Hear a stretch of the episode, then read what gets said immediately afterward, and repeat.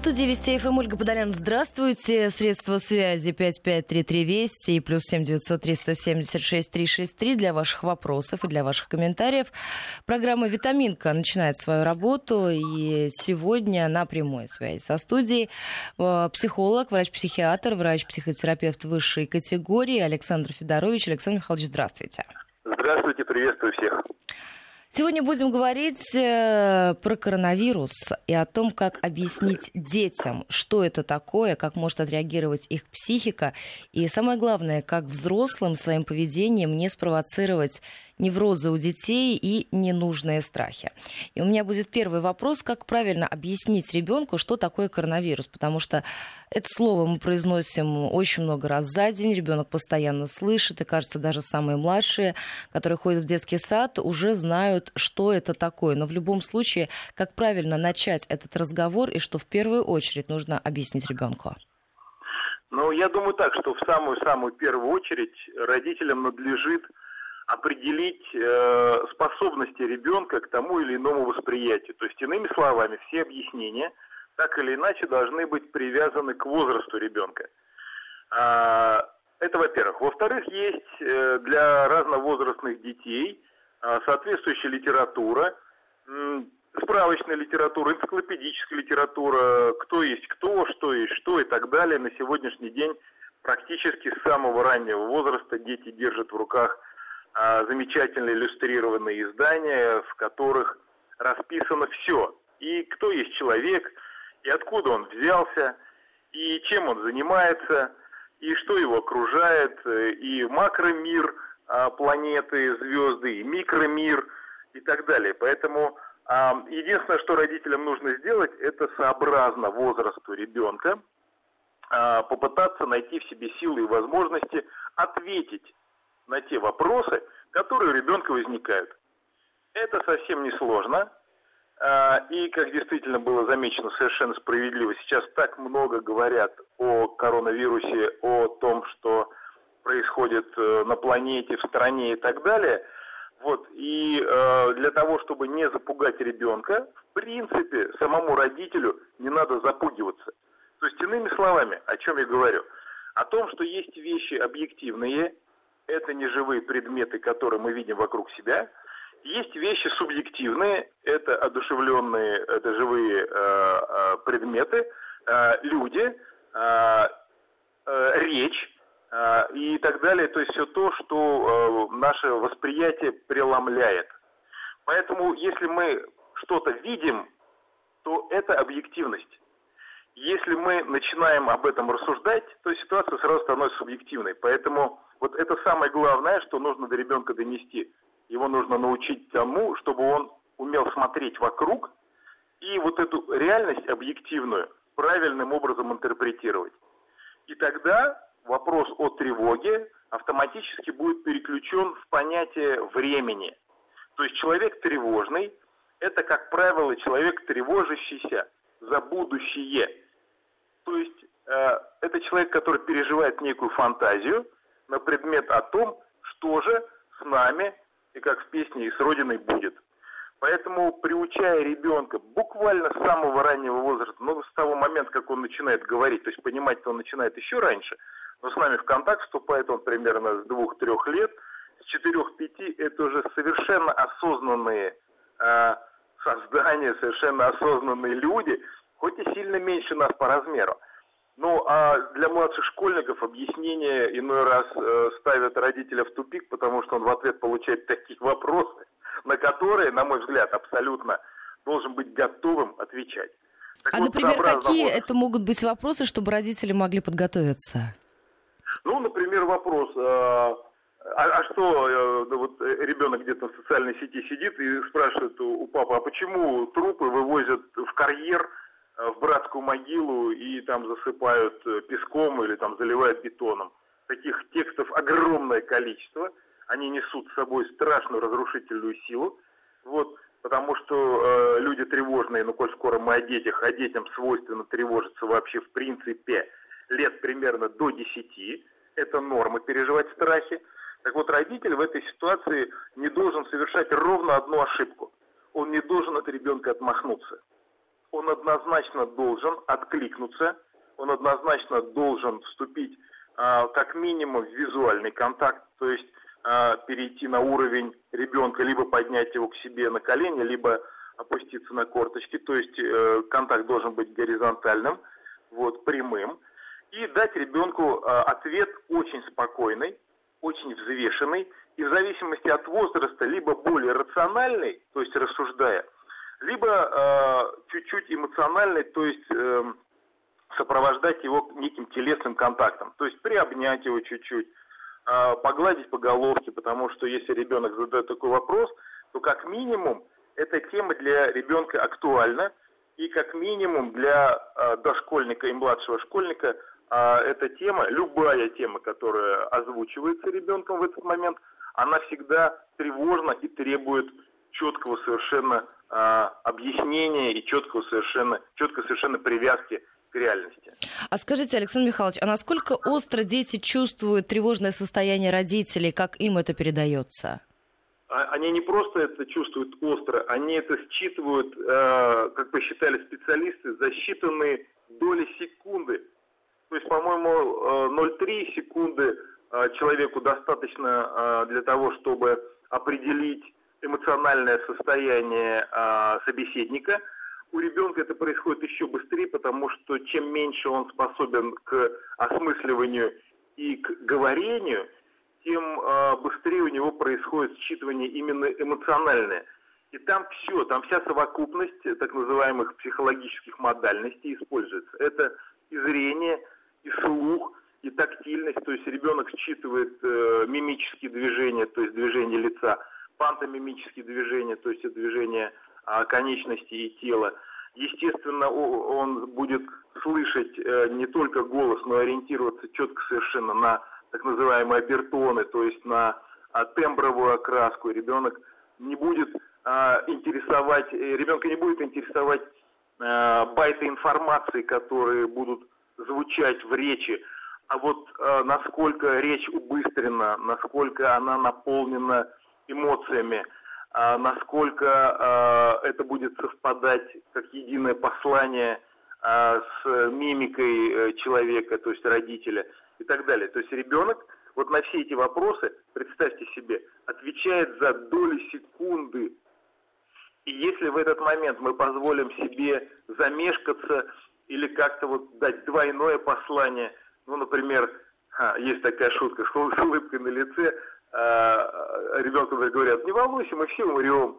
Вот. Для, даже для взрослого человека эта фраза звучит э, тревожно, а тема черного юмора на сегодняшний день весьма и весьма популярны, и мне кажется, что временами это возможность э, для нас выжить вообще в этих странных Но это тоже защитная, защитная реакция организма, насколько я понимаю, защитная реакция психики, да. все вот эти мемы, да. шутки, приколы. Да. Да, но с ребенком они не должны иметь места, потому что это так называемые двойки. Это для тех все-таки, кто постарше, это не для тех, у кого есть чувство юмора, а для тех, кто в состоянии, э, кроме так называемой коннотации, то есть прямого восприятия, конкретного восприятия слова, способен увидеть и услышать контекст. То есть то, что э, скрывается, как, э, что, что называется, между строк. Вот с ребенком это, это недопустимо. Потому что э, двойное послание ребенком будет восприниматься как двойная реальность. Это будет его путать. Поэтому речь должна быть очень спокойной, очень уверенной и если вдруг по отчаянию, чтобы, в общем-то, бывает это нормально, родитель не знает ответ на вопрос, это никоим образом не означает, что он не должен ответить. Он должен сказать ребенку буквально вот именно так. Он должен сказать, послушай, я вот сейчас я не знаю, ну давай попробуем с тобой разберемся. Вот у тебя вопрос вот про это или вот про это. Ну и прекрасно, давай-ка мы с тобой посмотрим, как это можно выяснить. Есть вот у нас энциклопедия, есть вот у нас интернет, давай я тебе покажу, как нужно правильно формулировать запрос – Э, в поисковик, давай-ка вот мы с тобой вместе. То есть а, о чем речь, о чем я сейчас хочу сказать, что ни в коем случае от ребенка нельзя отмахнуться, и более того, эту ситуацию можно и нужно использовать с воспитательными и обучающими целями. То есть ребенку нужно рассказать, что и как. Как только он этот процесс усвоит, я почему так вот детально для родителей это все объясняю, потому что, уважаемые дорогие наши родители, А спокойствие ребенка – это, в принципе, ваше спокойствие. Если вы от ребенка отмахнулись и сделали это несколько раз, уверяю вас, ребенок все равно пойдет искать, и он найдет ответ. И это будет не очень здорово, если он найдет его не у вас, и это может быть совсем печально, если ответ будет неправильным или каким-то вот разрушительным для ребенка. Поэтому первое и главное, что должно быть, мы должны на контакт с ребенком выходить и откликаться.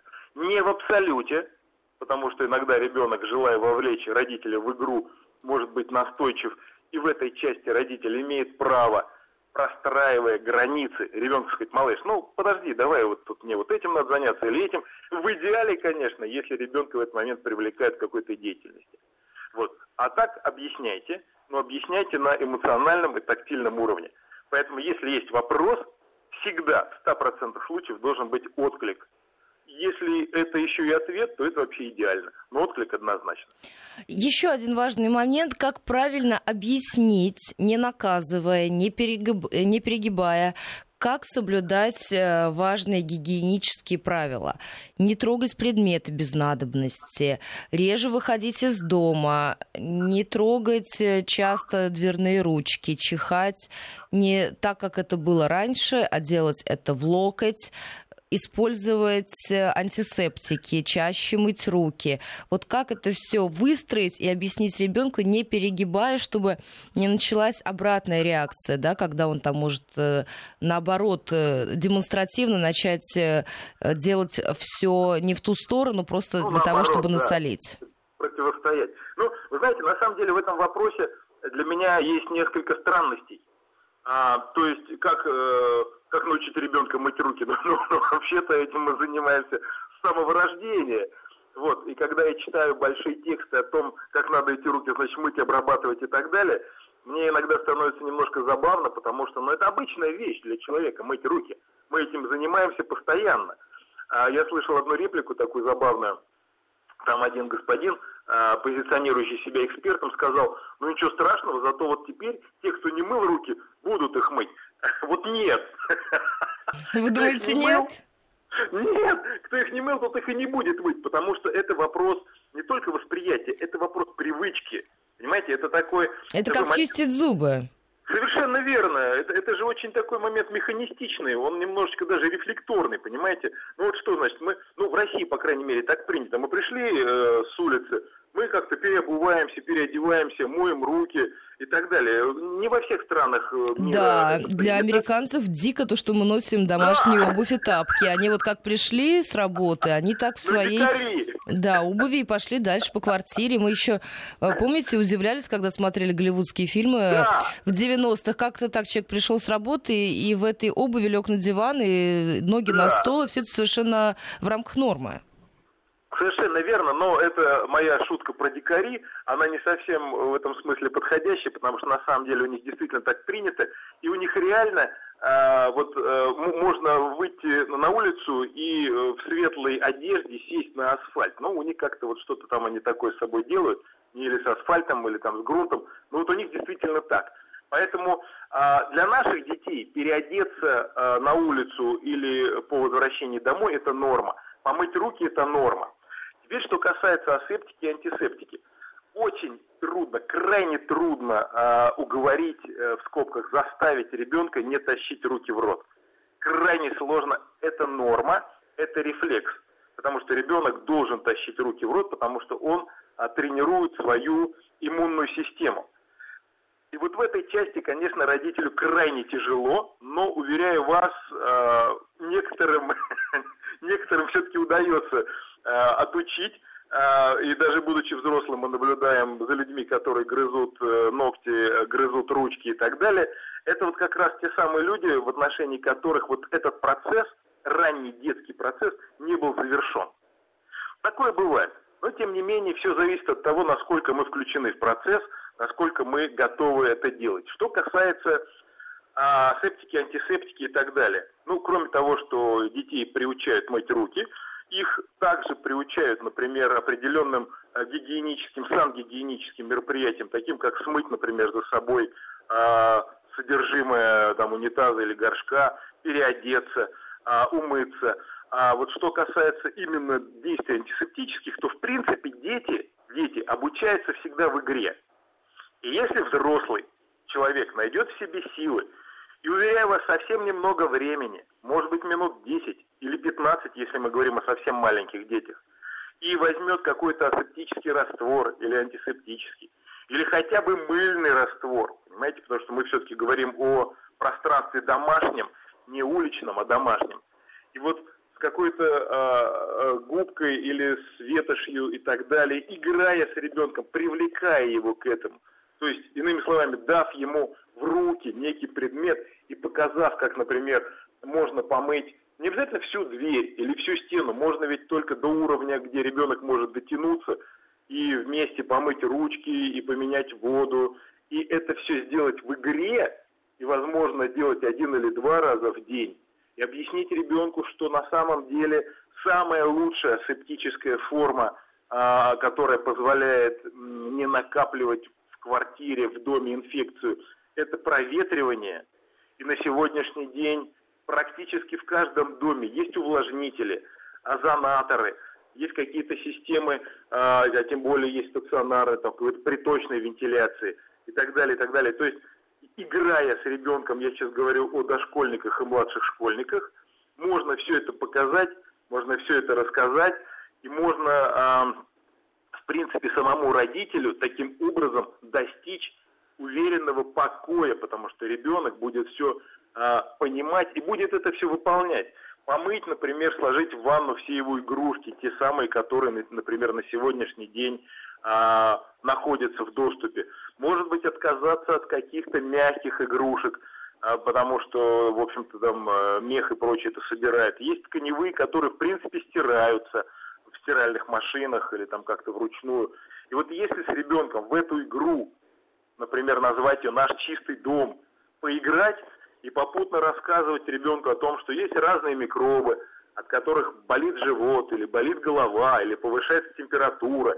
И можно также в игре, например, померить Э, температуру измерить, там, поставить как-то термометр, а если это электронный, то ребенку еще и забавно будет смотреть, как там бегут циферки, и как там бипер сообщает о том, что температура измерена и так далее. То есть, если родитель найдет в себе силы хотя бы раза три, ну, примерно по 30 минут отвлечься на игру с ребенком, которую можно назвать «Мой чистый дом», и проведет мероприятие септически, антисептически, уверяю, все будет в полном порядке, и ребенок будет в полном восторге. И вам не придется переживать за то, что он все время тащит руки в рот, что, как я уже говорил, в принципе абсолютная норма. А рассказывая о микромире, мы еще и развиваем ребенка. А если мы а, полюбопытствуем, и очень часто родители мне на приеме приходят и рассказывают, я, себе не представлял, что в жизни так много интересного, отвечая ребенку на какие-то вопросы. Родители говорят, я вот тоже читаю энциклопедию, прям захватывающее совершенно э, занятие. Вот. А, и э, никогда не вредно и самому немножечко э, присоединиться к той окружающей среде, внутри которой мы как раз как говорил классик, и процветаем. Поэтому игра это интересно, это полезно, и, повторюсь, это полезно для всех, и для родителей в том числе, поупражнять мозговую мышцу, вспоминать школьные годы или как вообще его самого, этого родителя, учили, поиграть с ребенком. Это крайне важно еще и потому, может быть, я немножечко забегаю вперед, вот, но это крайне важно еще и потому, друзья, что нам придется сидеть вот в этой изоляции не один день, и не выходные, как мы привыкли, если это ребенок детсадовский или как-то там еще, а, которого можно отвезти потом а, куда-то в группу, и самому потом можно уйти на работу. Сейчас это супер стрессовая ситуация, супер стрессовая. Я сейчас говорю не о коронавирусе и не заявлении Всемирной организации здравоохранения, я сейчас говорю о, о своем восприятии как семейного психотерапевта, э, к которому уже идут звонки уже э, вот до сегодняшнего дня был у меня очный прием, и люди приходят и говорят, ну это какое-то безумие, у нас не организована квартира, мы, мы вынуждены где-то там толкаться и что-то там еще. Так вот, друзья мои, нагрузка будет тяжелейшей, стрессовой, и не только для вас, но в первую очередь для ребенка, потому что ребенок, находясь в замкнутом пространстве, ну, мягко говоря, мягко говоря, начинает чуть-чуть шалить, вот, но потому что его тесно. Он не может очень долго... Но и при... это, это же еще внимание. это же еще происходит в условиях, когда родители работают удаленно. То есть это еще Именно. двойная нагрузка, когда ребенку нужно объяснить, что мама и папа дома, но это не выходной день. Каждый да. разошелся по комнате, если э, таковые имеются или должны из одной комнаты э, работать на удаленке. При этом ребенку очень сложно объяснить, что это не каникулы, когда мы можем бесконечно Ничего играть, делать, гулять, да. пойти да. в торговый центр центр, в кино и развлекаться каким-то образом. Как здесь можно э, поменять, что называется, настройки, с одной стороны. С другой стороны, еще учитывать важный момент, это то, что мы сами, взрослые, находимся сейчас в достаточно нервном состоянии. Когда ты выходишь из дома в магазин по крайней необходимости или в аптеку, ты стараешься держать дистанцию, у тебя четкий список того, что нужно купить. А, ты возвращаешься домой, ты продолжаешь находиться в этом достаточно стрессовом состоянии, при этом ребенок говорит, что надо играть, надо гулять, надо делать вот это, вот это, вот это. Как здесь разграничить, что мама и папа там, с 9 до 6 на работе, а у тебя в это время должны быть какие-то свои дела, которыми ты занимаешься и отвлекаешь по крайней необходимости. Возможно выстроить такую систему? А, ну тут не то, что возможно, а это придется делать, и сделать это технически, это крайне сложно сделать. То есть, иными словами, если э, площадь квартиры и устройство квартиры позволяет разграничить территории, то есть, ну, условно говоря, э, не то чтобы у каждого своя комната, но хотя бы э, организованная какая-то детская комната, то тогда шансы какие-то повышаются. Если квартира невелика, если оба родителя действительно очень плотно заняты, а это сейчас сплошь и рядом, то есть четко идет сейчас разделение на тех людей, которые вдруг выяснилось э, в офисе не делают ничего, и их напряжение связано с тем, что руководство э, говорит, ну вот прямо сейчас пришли мне вот отчет о том, что ты делаешь, и сейчас уже очень активно нарастает эта стрессовая ситуация, когда руководители используя вот эту общую суматоху и панику, начинают, что называется, перегибать на местах, и закручивать гайки и как-то вести себя не очень корректно по отношению к тем или иным людям. Но есть же еще и стрессовые моменты, связанные с тем, что еще там все не до конца отлажено, да? да? Конечно, Эти самые там конференц-колы, кому-то сложно разобраться в каких-то системах. То есть в любом случае, даже работая на, на удаленке, каждый из нас сталкивается с определенным да. набором проблем. А здесь у тебя Конечно. еще и определенная домашняя нагрузка, и ты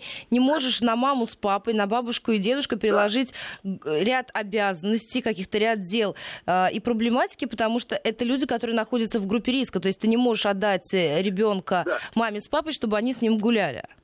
Да, да, совершенно верно. И вот здесь вопрос именно простраивания отношений, простраивания границ, психотерапии семейной, именно так это называется, простраивание границ, крайне сложный процесс. И э, напряжение в семье, естественно, будет э, возникать и нарастать. И вот вопрос о том, насколько взрослые, взрослые жители этой квартиры способны изначально договориться между собой, вот от этого и будет зависеть э, конфликтность или э, то, насколько ребенок будет находиться в дружелюбной атмосфере. Так вот, Александр Михайлович, а нам нужно сейчас будет прерваться. У нас новости да? середины часа, и сразу после да. небольшого перерыва мы продолжим этот разговор. Да, спасибо. В Москве 8 часов 34 минуты. Мы возвращаемся в программу для ваших вопросов. Средства связи 553320. Это наш смс-портал и плюс 7 900 370 6363. Если пишете в WhatsApp или Viber, вопросы уже есть. Обязательно задам. Психолог, врач-психиатр, врач-психотерапевт высшей категории Александр Федорович на прямой связи со студией. Александр Михайлович, мы с вами остановились на том, как договориться внутри семьи, что живем по новым правилам, в новом режиме, сделать этот период минимально конфликтным, позволить родителям работать на удаленке, объяснить ребенку, что вот да, сейчас такое время, когда папа и мама с 9 до 6 занимаются занимаются своей работой, а все развлечения минимальные, как, какие возможны, дома, в квартире, с игрушками, с планшетом, все это потом. Да, сейчас самая большая сложность как раз заключается в том, что подобная ситуация, она весьма стрессогенна, и она вскрывает все те проблемы, а, которые, например, в семье замалчивались или которые дистанцировались. И, на мой взгляд, самая-самая большая и самая-самая активная проблема – Это если, это если в семье есть кто-то а, тревожно-мнительный. Как правило, это бабушки, которые, прожив свою жизнь, считают, что а, они понимают лучше и правильнее, и они вот эту ситуацию начинают насаждать, потому что они все время мониторят в средствах массовой информации все, что происходит, а шумиха сейчас а, совершенно, на мой взгляд, нездоровая и на предмет того, сколько умерших и сколько заболевших. Я всегда пожимаю плечами, когда эту информацию а, получаю, потому что для обычного человека, в хорошем смысле обывателя, понять информацию о пяти тысячах, например, заболевших и как-то интерпретировать не представляется возможным. И вот если в семье есть человек тревожный, для которого даже 200 человек в стране, например, умерших, мы не знаем от чего, но тем не менее, эта информация будет вполне достаточно для того, чтобы эскалировать э, стресс, эскалировать конфликт. Так вот, самое первое и самое главное, что нужно сделать, это нужно избавиться от тех нежелательных э, элементов, давайте их так назовем, вот, которые, например, сеют панику. То есть, если это бабушка, и она, например, живет отдельно, вот с ней нужно как-то довольно строго поговорить о том, что не надо созваниваться, и не надо это все время обсуждать, и не надо э, ситуацию напрягать, она и так сложна. Но есть же и другая картина, когда да. бабушка считает, что на самом деле все это ерунда, что ее не коснется, что она может взять ребенка, пойти с ним гулять да. в магазин, на улицу, на детскую да. площадку. Да, и это не лучший вариант, не лучший. Вот, поэтому мы говорим о том, что нужна, нужен какой-то баланс я чуть было не сказал, что какая-то гармония. Вот. Потому что если семья и, и так гармонична, а мы, семейные психотерапевты, именно так подходим к оценке э, именно качества семьи, именно ее жизнеспособности. То есть, иными словами, если семья сталкивается а, с какой-то стрессогенной ситуацией, то здоровая функциональная семья консолидируется, она объединяется, и этот вопрос решается. Если же в семье есть проблемы, в том числе и скрытые, то любая стрессогенная ситуация их дружно поднимает на поверхность, на волну, и э, семья начинает переживать не только внешний кризис, но и внутренний. Поэтому договариваться в первую очередь надо не с детьми, а между взрослыми, особенно если эта ситуация межпоколенная, межпоколенческая, наверное, правильно так сказать, да? Да, межпоколенческая. Вот. Да, вот поэтому договориться с бабушками и с дедушками, где тоже могут быть свои разночтения, и бабушка может быть тревожной, а дедушка, э, сидя в кресле, отрицающим вообще все. Вот тут крайне-крайне сложная ситуация. Поэтому я бы, наверное, если э, родители родителей живут отдельно, я бы, наверное, тех родителей, о которых мы сейчас говорим именно в аспекте детей, попросил бы чуть меньше вникать то, что происходит у старшего поколения. Почему чуть меньше? Потому что вам, друзья, хватит стрессогенности своей. А бабушка с дедушкой, которые прожили там 30, 40, 70 лет вместе, они разберутся без вас. И надо за ними оставить это право, решать свои вопросы самостоятельно. Но смотрите, с другой стороны, они же тоже оказались в совершенно другой информационной реальности, да. когда есть да. мессенджеры, в которые они прекрасно в них разобрались, потому что да. внуки да. передали им уже смартфоны, и дети передали им уже смартфоны, у них есть интернет, и да. они получают большое количество фейковой информации, и да. связанных с самолечением, и связанных с фейковым количеством заболевших, ушедших да. из жизни, заразившихся, вернешься, потом постоянно какие-то сообщения о том, что вот-вот город закроют, надо бежать покупать еще гречку, еще несколько да. рулонов туалетной бумаги.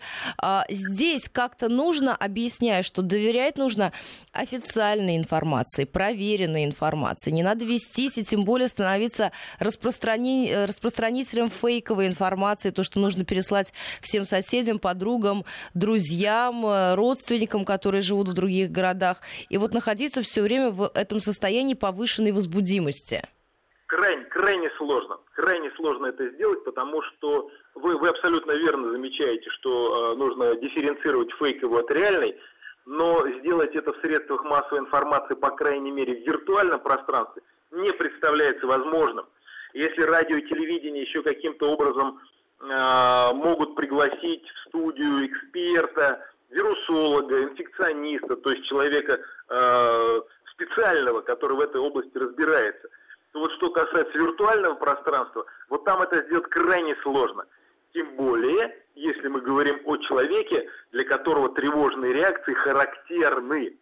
Вот объяснить тревожной бабушке, что, например, 200 умерших в стране – это вообще нисколько, не представляется возможным, потому что ее фантазия уже рисует ее, ее само, 201. И вот этот вопрос о том, как отреагировать, мне кажется, правильнее начинать не с разъяснений, э, что и как, и не с э, элементов э, и навыков борьбы с фейками, а мне кажется, что для людей пожилых правильнее начинать разговор о том, что давай мы как-то поддержим твое физическое состояние, твое физическое здоровье, потому что такие вещи, как гипертоническая болезнь, такие вещи, как нарушение проводимости, такие вещи, как диабет и так далее, то есть хронические, соматические какие-то болезни, они в высшей степени характерны для старшего поколения. И поэтому, на мой взгляд, заботу о старшем поколении, о наших родителях, нужно начинать с того, что давай вот мы пополним твою аптечку, давай мы разберемся, что и как тебе следует, надлежит принимать, в каком режиме, в каком формате. То есть мы будем пытаться, на мой взгляд, это будет правильно, если мы будем пытаться отвлечь наших родителей от внешней информации и попытаемся их сконцентрировать на собственном здоровье, возможно, говоря о том, что если ты, мама или папа, будете э, как-то вот в силах и здоровы, то вы сможете нам помочь. Это вот, на мой взгляд, самый будет правильный вход в ситуацию.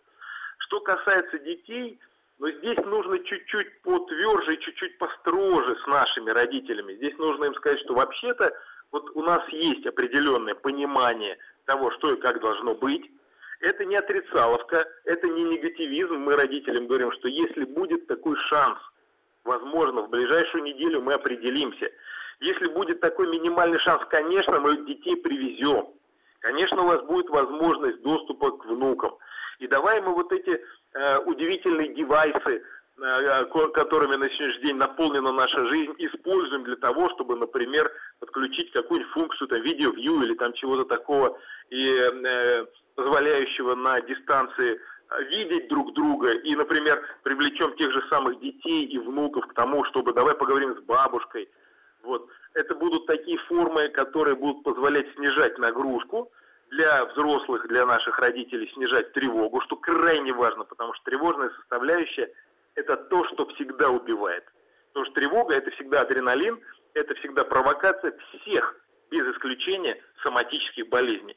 А для детей, то есть я сейчас говорю о чем, что давайте двойку разыграем, чтобы и, и старый млад были довольны. А для детей это игра. Им будет забавно, им будет весело поговорить с бабушкой – вот, показать э, бабушке, вот какую мы тут построили башню, или вот как, давай бабушке покажем, как мы занимаемся, вот ты тут сидишь и что-то пишешь, и так далее. Естественно, мы сейчас говорим о самых маленьких детях, то есть это а, младший школьный, старший дошкольный возраст. То есть я к чему, и, и, к чему хочу, к чему я призываю наших замечательных родителей, наших замечательных радиослушателей, это к тому, что, друзья, будьте чуть-чуть ну попробуйте побыть чуть-чуть более творческими и креативными. Я прекрасно понимаю, насколько сейчас все сложно. Я прекрасно отдаю себе отчет а, и в том, что нужно работать, и что сложностей много-много-много. Но, друзья мои, а, Россия – это удивительная страна. У нас не было ни одного столетия, когда бы мы не переживали какие-то перипетии, огромные перевойны, голод, революции, оттепель перестройка, там, одних денег-то в 20 веке, по-моему, там раз пять или семь было э, заменено там банкнот этих и, и прочих э, монет. Понимаете, то есть вот э, это, это то, что позволяет нам выжить. И мы умеем выживать. И давайте будем использовать эти навыки. Поэтому вот сейчас ситуация такова, что нам в очередной раз нужно собраться, собраться с духом, собраться с волей, найти в себе силы, но как-то вот не эскалировать конфликт, не пытаться решить именно сейчас все те проблемы наболевшие, которые или назревшие, которые в семье как-то вот копились длительное время. Не надо сейчас пытаться разрешить все ключевые вопросы, там, быть не быть, пить не пить, бить не бить и так далее. Сейчас самое главное – это объединиться, консолидироваться, потому что иначе, иначе в этом разоре э, слишком велика вероятность, что мы, ну, как минимум заболеем, а как максимум пострадаем. Вот. Поэтому э, давайте вот эту волевую составляющую призовем. Это первое. Второе. Э, сейчас огромное количество э, специалистов, ну, давайте все-таки будем говорить о специалистах, э, ну, вот, э, вот наша программа, например, в том числе, когда можно получить любого уровня консультацию онлайн. Огромное количество психологов и психотерапевтов, и педагогов. И педагоги ведь тоже тяжело. Они сейчас пытаются научиться натренироваться вот это вот э, удаленного преподавания. Понимаете, сейчас тяжело всем. И вот давайте привлекать специалистов к решению всех вопросов. Например, например, из первых рук. Если нам не очень понятно, что к чему, не надо лезть на форумы, не надо заходить в какие-то чаты, а, не надо э, собирать информацию из виртуального пространства, из социальных сетей, потому что там количество фейков огромно. Есть целая махина, целая система, которая направлена, направлена и настроена на то, чтобы нас волновать, напрягать, тревожить. Давайте мы будем все-таки выходить на связь с медицинскими центрами, с центрами психологической социальной поддержки. То есть давайте получать все-таки информацию как-то худо-бедно, но все-таки из первых рук. Сейчас есть и врачи, которые, ну, как по образному выражению, доктор это же тоже человек, и ничто человеческое ему не чуждо. И есть доктора, которые тоже как-то вот немножко забывают о том, что они должны являть собой э, бастион покоя и уверенности, тоже поддаются какой-то панике, тоже бегут в магазины, скупают не только гречку, которая убивает вирус, но и туалетную бумагу, которая тоже, вероятно, как-то на вирус влияет много странного. Но я голосую за что? За то, что давайте информацию собирать, давайте собирать ее очень выдержанно, очень взвешенно, и ни в коем случае, ни в коем случае, друзья, не надо думать о том, что, а, вот если сказали вот так, то это значит так и есть. Если есть сомнения, то всегда призывайте к решению здравый смысл. Взвешивайте ситуацию это будет работать и с родителями вашими, и с детьми. Вы знаете, у меня будет еще один вопрос. У нас, к сожалению, не так много времени остается, но мне кажется, да. это очень важный момент. А, если кто-то из родных попал в больницу, ребенок остается с другими людьми, с соседями, с друзьями семьи как избежать психологической травмы. Потому что я помню, у меня в детстве был такой момент, и люди, с которыми я осталась, друзья родителей, они вообще никакой информации о маме мне не говорили. То есть это была какая-то, в общем-то, изоляция. Да, было много игрушек, подарков, сладостей, но информации я никакой не получала, и это меня очень сильно беспокоило, хотя, собственно, приходилось делать вид, что все хорошо, и как-то спрашивать а, мне было неловко, что ли, на тот момент. Вот как здесь правильно и тем людям, которые остаются с ребенком в вынужденных обстоятельствах себя вести, и э, должны ли родители объяснить ребенку, что все вопросы вот э, или бабушке и дедушке, или вот этим людям крестным, с которыми ты остаешься, ты можешь задавать? Да, конечно, и здесь мы вновь вынуждены дать сноску на возраст ребенка. Мне кажется, что если речь идет о дошкольниках, то, наверное, не очень здорово в такой ситуации оставлять их с чужими людьми, даже если это люди доверенные.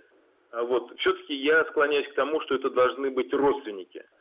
Вот. Это во-первых. Во-вторых, вот э, понимаете как, это вот палка о двух концах. С одной стороны, мы говорим о том, что э, виртуальное пространство может нас э, разрушить, а с другой стороны, мы говорим о том, что это и благо, и мы можем ребенку оставить э, телефон с э, функцией видеосвязи, именно по этой видеосвязи, собственно, ребенка и развлекать.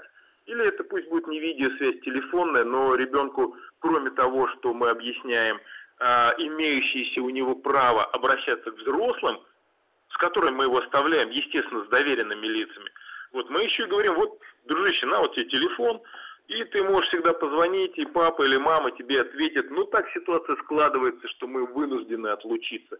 Это нормально. Это один из элементов э, сепарации, и это один из элементов социализации. Под сепарацией мы понимаем, э, независимо от того, нравится нам или не нравится, но какие-то механизмы передачи ребенку э, права на принятие решения, на какое-то самоопределение и так далее. Это сепарация, она двойная. И мы от ребенка отрываемся, и ребенка от нас приходится вот так вот отрывать. Это крайне важный момент. А элемент социализации – это когда мы малыша или малышку обучаем правилам поведения и обучаем навыкам, которые позволяют и должны позволить, и смогут позволить ребенку в перспективе решать какие-то вопросы.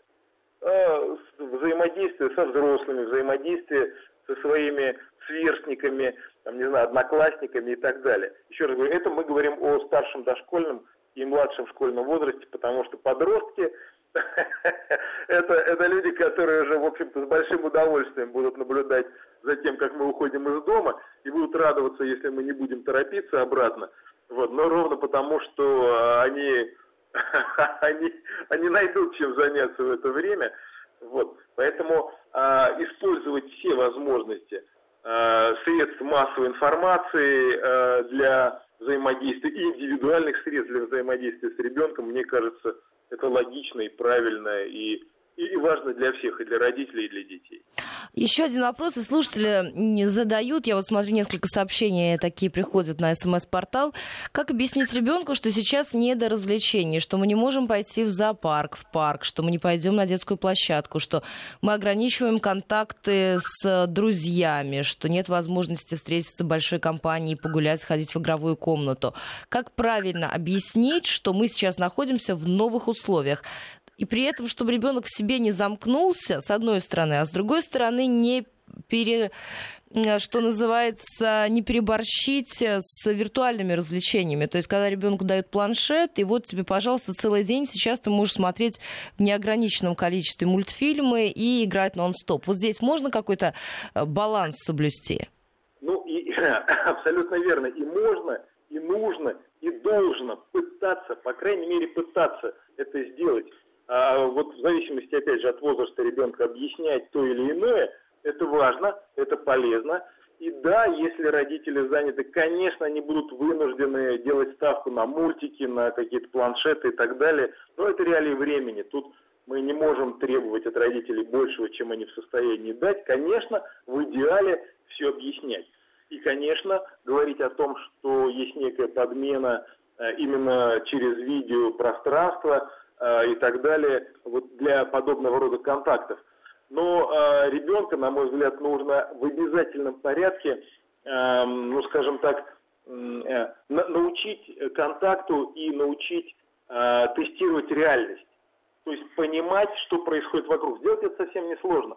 Вы берете своего малыша на руки, подходите к окошку. Если окно во двор, а сейчас я вот э, наблюдал уже и вчера, и сегодня большинство детских площадок покрывают такой лентой, э, э, которая пресекает доступ э, такой яркой, которая должна людям объяснять, что площадка закрыта и так далее. Вот вы ребенка ставите на, ножки на подоконник и показываете, вот смотри, вот площадка закрыта.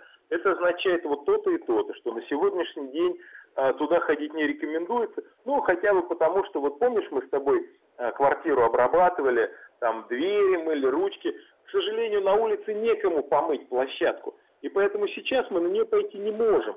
Но это вопрос времени. То есть, иными словами, если мы будем включаться в этот процесс, если мы будем достаточно... Тогда, извините, что перебиваю, но не могу не спросить, э, потому что да. ребенок будет задавать один и тот же вопрос. А когда можно? А завтра можно? А послезавтра можно? Вот как здесь объяснить, да. что пока да. четкого ответа на этот вопрос нет?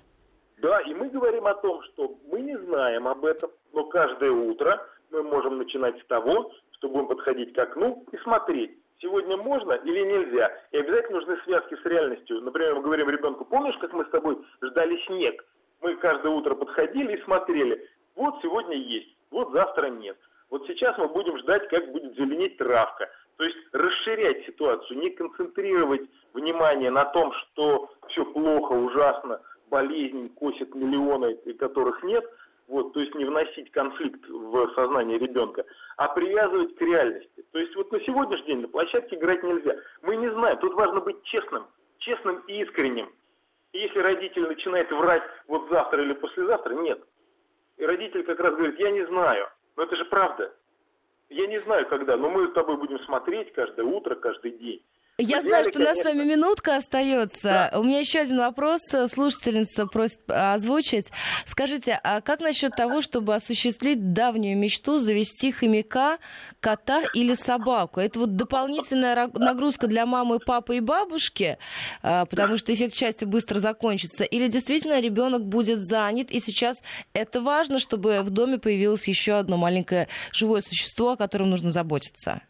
Здесь, здесь тоже важен баланс. Если это рыбки, которые не требуют какого-то колоссального внимания усилий, то да, замечательно. Если это собака, а тем более если это подросшая собака, с которой надо выходить на улицу, это привнесет с собой сложности, потому что ребенок будет пытаться использовать эту ситуацию для того, чтобы тоже пойти на улицу. Поэтому мелкие животные, пойдут хомячки, пойдут рыбки, пойдут цветочки, это замечательно и здорово.